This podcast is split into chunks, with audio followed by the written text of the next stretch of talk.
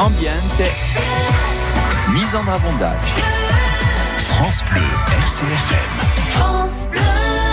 L'arzilla si può utilizzare di parecchie maniere per cacciare l'odore dispiacevole. La tecnica è semplice. Metti dell'arzilla sconcassata o in polvere in una guppa. Più la stanza è grande, più la guppa d'arzilla deve essere maggiore.